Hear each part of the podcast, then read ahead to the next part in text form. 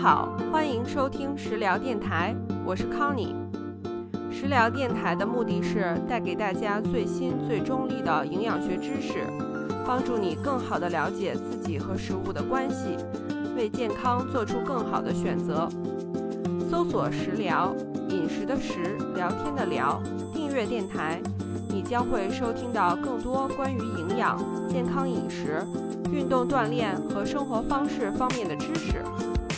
如果节目对你有帮助，欢迎点赞并转发给有需要的家人和朋友，感谢支持。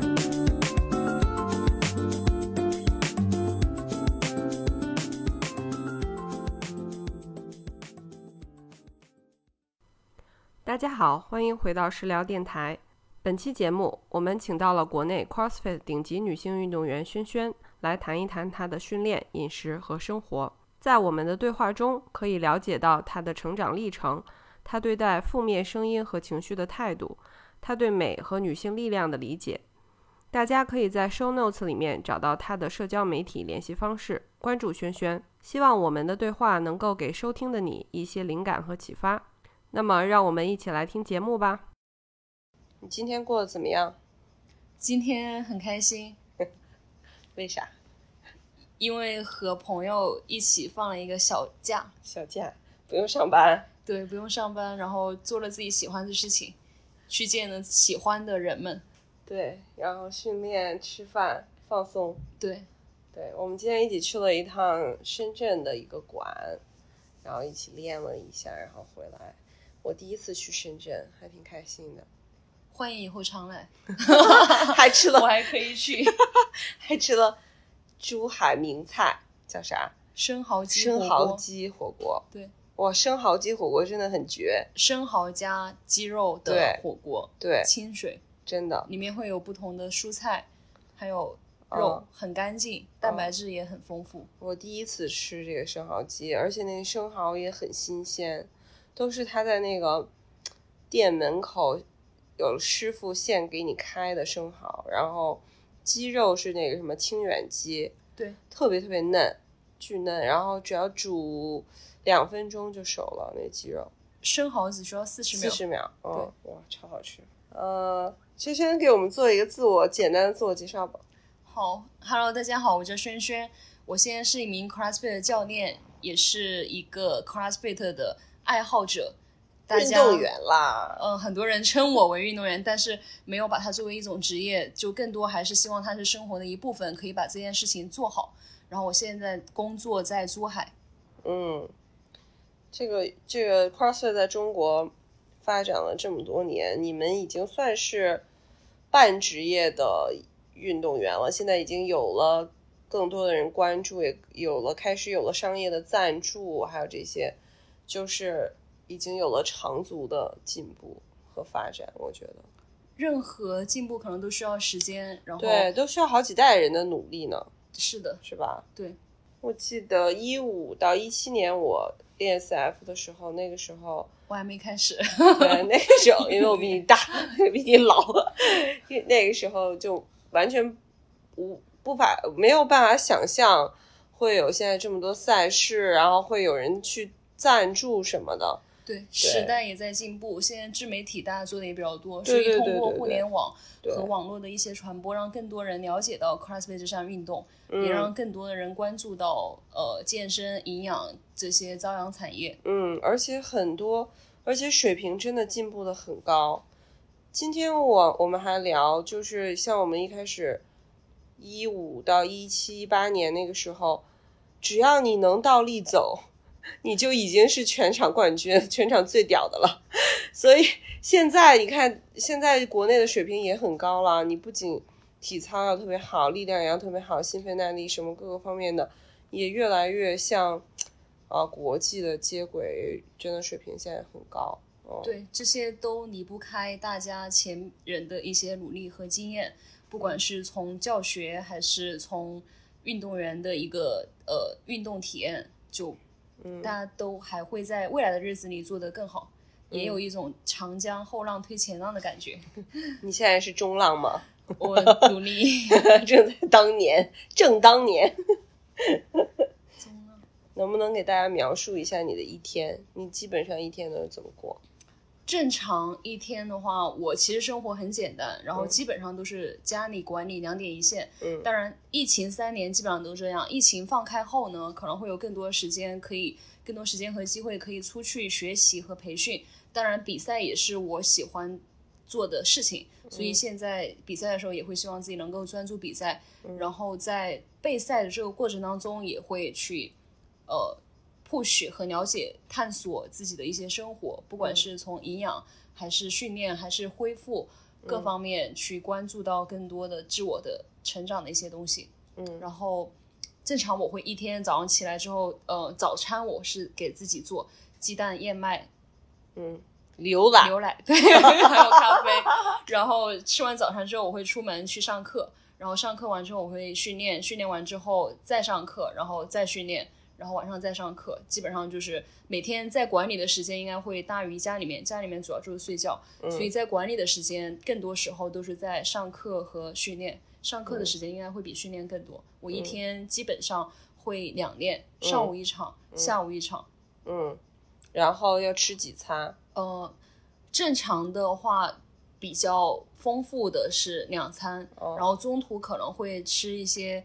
呃，健康的零食或者是运动的补剂，比如说蛋白粉、蛋白棒，或者是一些坚果、水果之类的，补充自己的体能和能量。我不太喜欢太饱的状态下去运动，但是饿的时候肯定是会挺会让自己选择性的下来吃点东西。嗯，那你会就是有控制自己的饮食这些东西吗？嗯。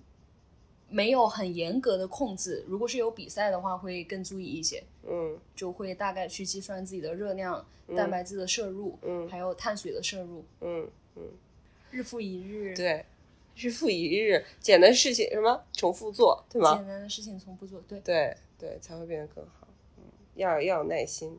对，更重要还是要自己享受这个过程，因为，哦，不觉得你自己不觉得枯燥就可以。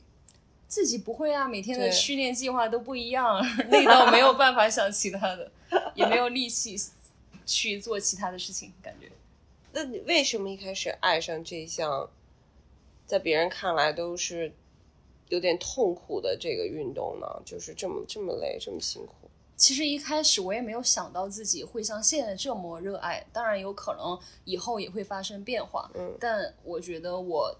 现在还是会很喜欢自己现在的工作，然后我也很感恩现在的生活，所以，呃，在我现在能享受的状态下，我希望可以把它做好。嗯，呃，正常，因为我也不算从小职业运动员出身或者体制类的那些举重运动员，所以在我的呃工作和训练中，我遇到了很多了不起的人，然后也听到很多很棒的故事，在这个过程当中，嗯。也是一种学习，然后很享受现在这种学习的状态和生活。嗯，那你为什么选择在珠海工作和生活？因为，因为我们都知道，就是国内的话，可能水平最高或者受众最多的肯定还是上海。然后你之之前也在上海短暂的工作过一段时间，对，然后在厦门也工作过一段时间，对吗？嗯，在厦门之后来了珠海，然后去了上海，再回到了珠海。哦，对，然后我老家是四川，嗯，所以基本上以前是在出来工作之前，可能更多时间生活在重庆。嗯嗯，我个人选择自己的工作地点，可能会以我的生活，就是会更看重生活的这个部分。对，在来珠海前也没有想到自己会在珠海待这么长时间，甚至现在就觉得时间过得好快，一晃眼都。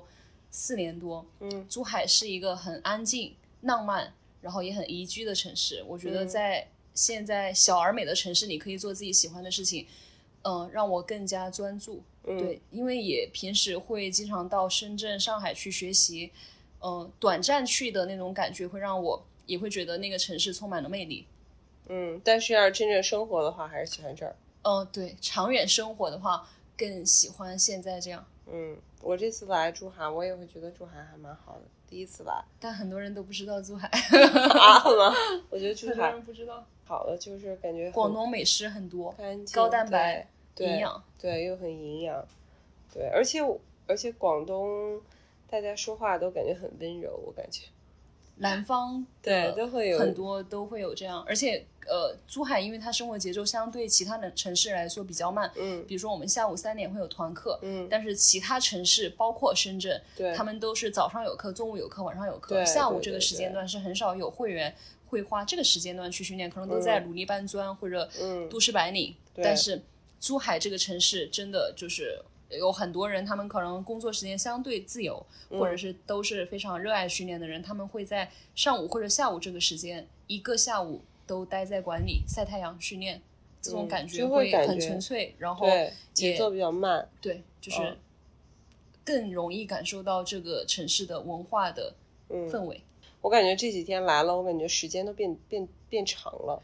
但是你来的时间还是好短，希望以后我也喜欢这种节奏。在北上广的话，确实确实节奏很快，会让你觉得有点应接不暇的感觉，很难，有的时候很难静下来，或者很难专注。对，对、嗯我自己偶尔去到大城市的时候也会有这种感觉，但是嗯我出门的机会可能更多都是要不就参加培训，要不嗯就是去比赛。嗯所以呃，比赛的时候其实也是酒店和嗯比赛的场地的地方。嗯但是走到地铁站看到人山人海的时候，也会让我就是觉得没有像珠海，我哪怕一个人骑单车或者走路，我都可以更安静的去对觉对幸福感、幸福指数会提升，然后更有觉知的生活。嗯是。哎，那你自己会做饭吗？我会做饭，但是呃，最近也做的比较少。现在的话，因为我早上出门之后，晚上才回去，所以嗯中午那一顿基本上都是在馆里吃吃沙拉，或者是在外面叫外卖。如果在休息日一天我都待在家里的情况下，我会给自己做很多好吃的。嗯。哎，那我那我想问问你喜，你最喜欢的食物是什么？牛肉，你最有什么不喜欢吃的吗？我从小都不挑食，目前还没有找到一定那么不喜欢的不喜欢的东西。对那你喜有没有什么特别喜欢的哪个国家呀，或者什么口味风味的料理啊？不一定是哪个国家，我的意思可能比如说你是重庆、嗯四川重庆人，是不是？虽然我是辣妹子，但是我现在一点都不能吃辣，而且我很喜欢广东的食物。嗯，除了粤菜之外，早茶这种牛肉火锅清淡的饮食外，我也很喜欢日料。嗯，就三文鱼厚切，然后平时休息的时候也会奖励自己去吃一些好吃的食物，很多。嗯嗯，就是对，今天还聊到说把自己的收入花费最大部分就是在吃上面，对对吧？对，从小就没有瘦过，但是在因为 CrossFit 是一个高强度的持续多变功能性运动，所以我觉得在恢复上，我唯一能做的最好的事情就是睡眠和饮食，这个真的非常非常重要。就嗯吃得好的时候，让你训练的时候状态也会更好，不会让你的身体感受到任何能量不足的感觉。嗯，你曾经有受过伤病的困扰吗？肯定有，就是多多少少难免。因为如果不运动，不代表就不受伤，可能生活中也会有崴个脚、扭个腰，但是我们运动的目的肯定是为了避免这样的伤病，因为你要达到身体全面强健的这个过程，你身体一直是保持在一个动的状态和休息的状态。那以前有崴过脚，就嗯跳箱的时候也崴过脚，然后嗯，大的伤病没有过，就是嗯动手术的那种，嗯小的伤病有过，但是会去做康复训练，嗯然后让自己更好的恢复。嗯，对，就但如果遇到比如说一些小伤小病什么的，你从心态上是怎么调整的？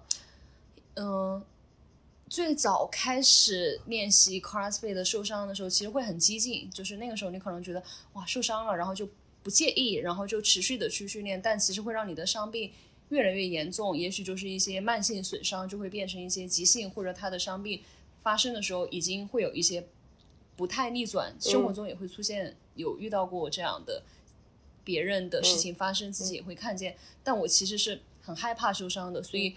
我平时的训练，我现在还是也会害怕自己一个人做大重量训练的时候破 PR，嗯因为没有保护或者怎么样的时候，你心里还是会很难突破那一关。然后，嗯，有伤病的时候，现就现在你会更清楚的、更客观的知道，就是如果你想往竞技运动员这个方向发展，伤病一定是不可避免，但是我们一定要避免伤病的发生的时候，就一定要在训练上更科学、更安全、更好的去思考你的训练的一些安排。但是如果有小伤小病，会影响你的训练计划吗？呃，现在不会，因为少即是多，我也会经常这样告诉会员。而且相对来说，聪明的训练是真的可以减少和避免很多不必要的受伤。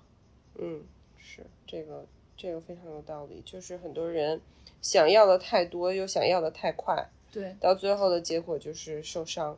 并然后就会说，可能有的人会说，哎呀，这个强这个运动强度太大了，什么对不适合我，不适合不谁谁谁。是的。但是其实并不是，只是可能你想你要的太多太急了。对，更多还是观念上的问题，因为没有就跟生病一样，不可能一下就症状很严重，所以在有任何小的不舒服的时候，你就要学习去更好的和自己的身体相处，然后去做一些放松恢复，或者是去做一些训练上的一些调整。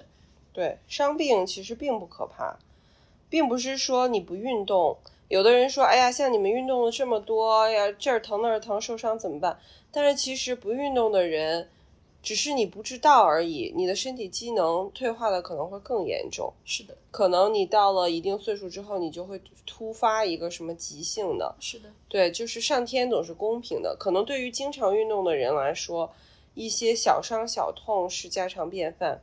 但是他的身体的整体的机能的状态会维持的更好，避免他长期的一些慢性疾病，不光是说肌肉的伤痛啊、骨骼的伤痛，而是说你整个，甚至说你可能心脑血管的健康啊、脑就是对啊、脑力的健康啊，还有你的就是这些这些内在的调节都都会有影响，对一个系统，还有你的整个认知、觉知啊这些东西都会有影响，嗯。就是你从最一开始接触 CrossFit，然后开始想要练习，直到你现在慢慢的走到现在全国就是最顶尖的女子运动员之一的这个水平，这中间也花了好几年的时间。然后就是想知道你这个过程中间成长的这个过程有没有什么经历过什么痛苦啊、挣扎呀或者困难？有没有曾曾经想说过？哎呀，太苦了，我不想做了，或者是说我不想练了，或者就这样吧，或者是说，嗯，有谁曾经激励过你，成为你的这个灵感啊，或者是之类的？肯定都有过。其实包括现在和以前，我每一次比，虽然现在再回头看会觉得哇，轩轩参加了好多比赛，可能也拿过一些奖。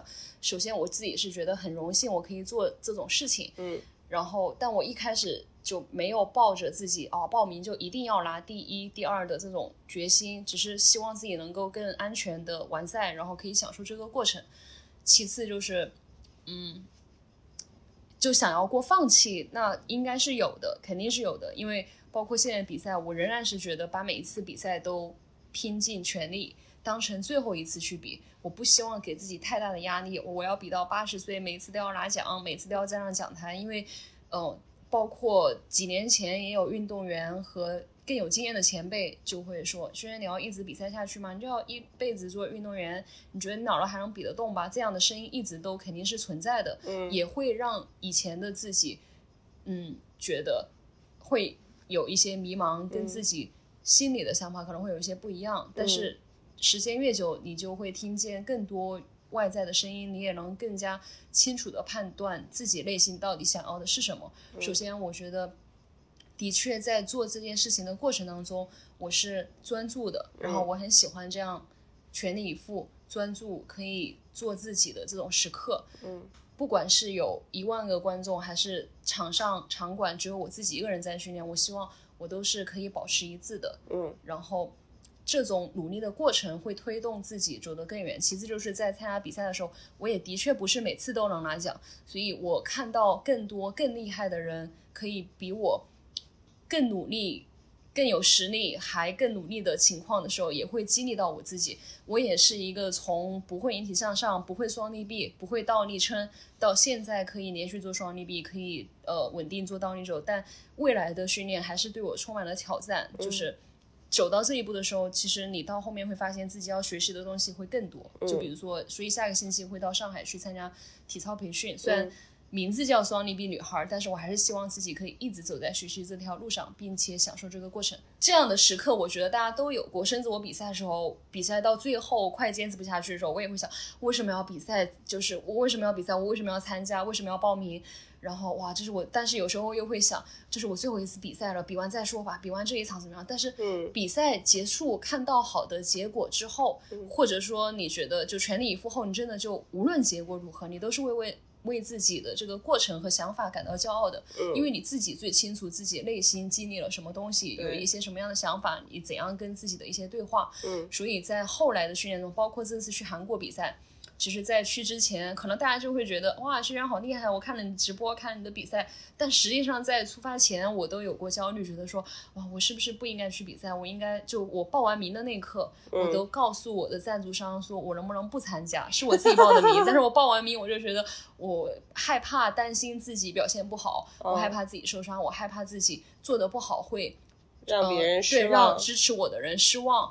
我担心我的签证下不来，就是各种。不确定因素都会成为我不想去的一个借口。嗯，但后来，但是这一点，我觉得我也很感谢我的赞助商，他们一直都是支持我，他们没有说逼着你一定要站上赛场。对他们是说，就是无论你做怎样的决定，我都支持你。就 X Podium 啊、麦盛这些，所以有了他们的支持，我会呃有时候就觉得那就试一下吧。但是在从整个决定报名到备赛到最后参加完比赛，就真的很幸运自己经历了。这一次的蜕变，嗯，因为比完之后我还是哭了，然后但不是觉得自己表现不好哭，是觉得哇，我突破了自己，我还有那么多，对我完成了我自己对自己的使命，然后还有那么多可以学习和进步的空间，还有那么多努力的工作要去完成，我还有那么多可以提升的进步的地方，我为自己未来要发生的事情也会充满了期待，可以在明年或者以后更多的日子里更推动我自己。奉献、牺牲，去做更多努力的行动。刚才你提到说什么八十岁还要不要比赛？那我想问你，你自己心里有这个数字吗？嗯，没有想过八十岁一定要比赛，但比赛的形式有很多。因为我训练不是为了，一定不是为了只是比赛。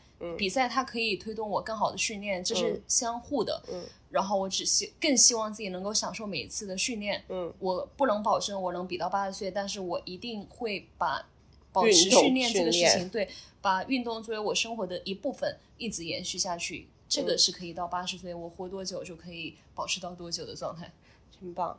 八十岁还可以做做双立臂，请大家拭目以待。还有五十年。下面想跟你聊一聊关于。就是在健身啊，像 CrossFit 这个高强度的训练里面，身为一个女性，然后也站上国际的舞台，然后现在在国内的水平也都是一线的水平。在这个过程当中，你对于就是其他方面的声音，比如说你自己的身体、身材还有审美这个方面，有没有就是有什么蜕变吗？有。还有就是。其他人的一些收收到的一些声音，不管是积极的还是可能没那么积极的，你对你有有过什么影响吗？现在外界声音对自己的影响，相对以前来说，其实不会那么大，因为你到后来更多是在关注自我，嗯，你更清楚自己想要的是什么，嗯。但是其实，在刚开始练习 CrossFit 的时候，因为我本身天生就不是那种白富幼的身材，就是小个子，我天生就是。呃，也不能算胖，但是就是正常。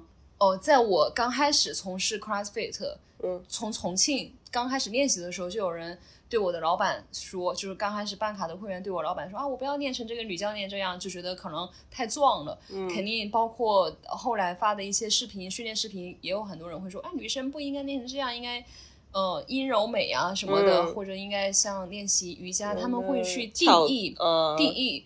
呃，一个女性的美，而且，嗯，就是我觉得美美丽不应该是被定义，它应该是有各种颜色、肤色、形态。嗯，呃，你穿什么衣服，你做什么样的事情，不同人在不同状态下都有不同的美丽的状态。嗯嗯，但现在这样的声音相对来说影响自己会更少一些。嗯，而且。一开始我练 CrossFit 也不是为了把自己练成一个肌肉女或者怎么样，现在只是随着运动表现的一些变化，然后你的肌肉的身对身材也会发生一些变化，这个是相等的，就你的运动表现和身材是也是成正比的，我觉得。嗯然后 CrossFit 更多还是追求功能性，嗯就是它在生活中是很实用的，嗯然后在心理上也能够契合到自己的一个情绪状态去做一些训练。嗯我觉得更多是也带来很多情绪价值，所以不能光从表面上去判断这个东西。这个健身的训练适不适合自己？因为你看上去可能很多人腹肌八块，但是他也许心里每天吃的非常的健康，但是不代表他他心理健康，对，对，不代表心理健康是跟他的外表相符的。对也许他很焦虑，或者就是呃，看上去的不一定代表就是一定是真实的。是是的是的，每个人看上去状态都不一样，但现在这样的声音相对来说会越来越少。我现在仍然跟我很多年以前的会员都保持联系。嗯以前这些人说我不要练神学院这样太壮了，女生不应该这样。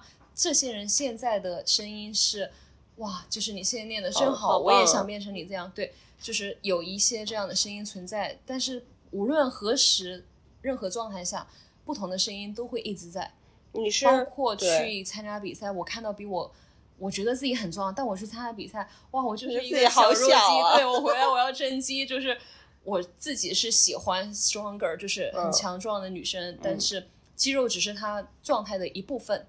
如果她当时状态是由内而外的、自信的、美丽的、坚强的，我觉得，呃，无论她是怎样的身材，我都是可以接受的。嗯然后我希望自己也是那样的状态，嗯不会那么的去关注外界的声音。嗯，而且我也自从我认识轩轩，一直到现在，我都会觉得她是一个很可爱，然后又很漂亮的女孩儿。然后就是就是很多人可能有的时候，有的有些人会觉得，哎呀，练练这些就是力量什么这些 CrossFit 强度这么大的女生，肯定都跟男生一样吧？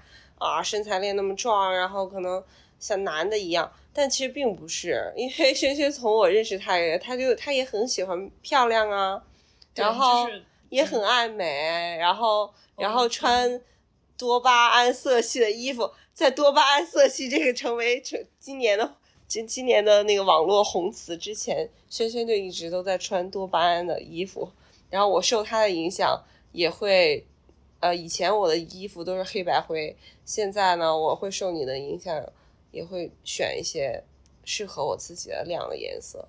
然后就心情很愉悦，很开心。对，就最适合自己对，而且会觉得，虽然我是一个喜欢练力量的女生，但我也可以很漂亮，我也可以很有女人味或者自己的魅力，有自己的这个风风格，对，就很棒。不被定义的才是风格。自己舒服，然后又适合自己的东西，对，对，而且这些东西也都是自己的一部分的一个表达。是的，嗯那到最后，我们也聊挺长时间。到最后，想问问你，对于女性力量，你有什么样的理解？因为现在女性力量、女性主义的崛起啊，这些也是一个很热门的关键关键词吧。现在在现在的社会里，而且呢，还有就是你作为一个在这个领域，呃，顶尖的教练和运动员。呃，也影响着很多很多其他的人。就像可能以前你在刚刚开始练的时候，有有一些前辈默默的影响了你，是的，所以说你现在肯定也在影响了很多其他的，尤其是女生。你有什么忠告的话，你有些什么建议的话，你有什么想跟大家说的？嗯，就像刚刚说的一样，就不被定义的才是风格。嗯所以，呃，美丽有不同的形状也好，形式也好，肌肉也好，脂肪也好，就做自己喜欢的事情，它本身就是一种力量。喜欢的事情不一定是 CrossFit，你可以是其他的任何的形式，呃，音乐、电影，或者是穿搭，各种嗯都是力量的一部分。就像你喜欢你喜欢美丽，你把美丽用在运动上，它也可以互相的推动自己。呃，我喜欢比赛，那我在比赛的时候竭尽全力，是我自己喜欢自己的样子，也可以成为力量的一部分。所以和那些不可思议的女生成为力量的一部分，去代表女性力量，我觉得是一个很荣幸，然后也会一直做下去的事情。嗯就嗯，就更多把自己的日复一日，让更多的人知道，仅此而已。女生的团结一致，还有精神上的一种共鸣。就是就像我刚开始接触 CrossFit 的时候，也有一些我可能不认识的人，或者我想要成为那个样子，第一次看到他们时候那个样子，也会默默的影响到我。也许是我深夜不小心点开了他们某一个训练视频，或者也许是我在某些日子或者日常听到别人评论他们的一些对话，嗯都会激励自己，就是呃一颗树苗，小小的树苗，种下一颗种子种下一颗种子，然后慢慢发芽的那种感觉。嗯，对。好，在日常生活中，如果你有一个建议给大家，不管是关于训练，还是饮食，还是生活习惯，你你给大家一个你觉得最重要的关于健康的小贴士，做自己，就是你喜欢什么就尽管去做做，只是去做。对，因为很多人更多时候是去想，然后理论派的人也会更多，大家都会去说、去议论、去议论、去讨论，甚至你觉得啊，我刚开始健身，我就是为了减肥，没关系，你就去做。做这件事情的过程，也许也会慢慢的改变你，然后结果也自然发生了变化。就是健身本身就是一个可持续的，对可持续的一个生活方式。我觉得在这个过程里，就学习更多的自我对话，它会让你的生活、工作、家庭、事业、爱好、朋友都会变得越来越好，嗯因为你自己变好了，对，就是成为了更好的自己。只要行动，行动可以缓解焦虑。对，好，谢谢轩轩今天来食疗节目做客。谢谢大家，希望大家以后多听食疗，然后一起关注健康生活。对，谢希望大家有有机会可以来珠海，欢迎来 Better Me 的 CrossFit 馆来找轩轩一起训练。欢迎，嗯一起吃生蚝鸡火锅。然后呃，轩轩的个人的社交媒体啊、呃，他有他的呃小小红书，他的抖抖音，还有他的 Instagram，我也会做成 show notes 写在播客的评论区下面。然后大家如果感兴趣的话，欢迎关注轩轩。那么再次谢谢轩轩来食疗做客，那我们下期见，拜拜。拜拜，拜拜谢谢 c o n y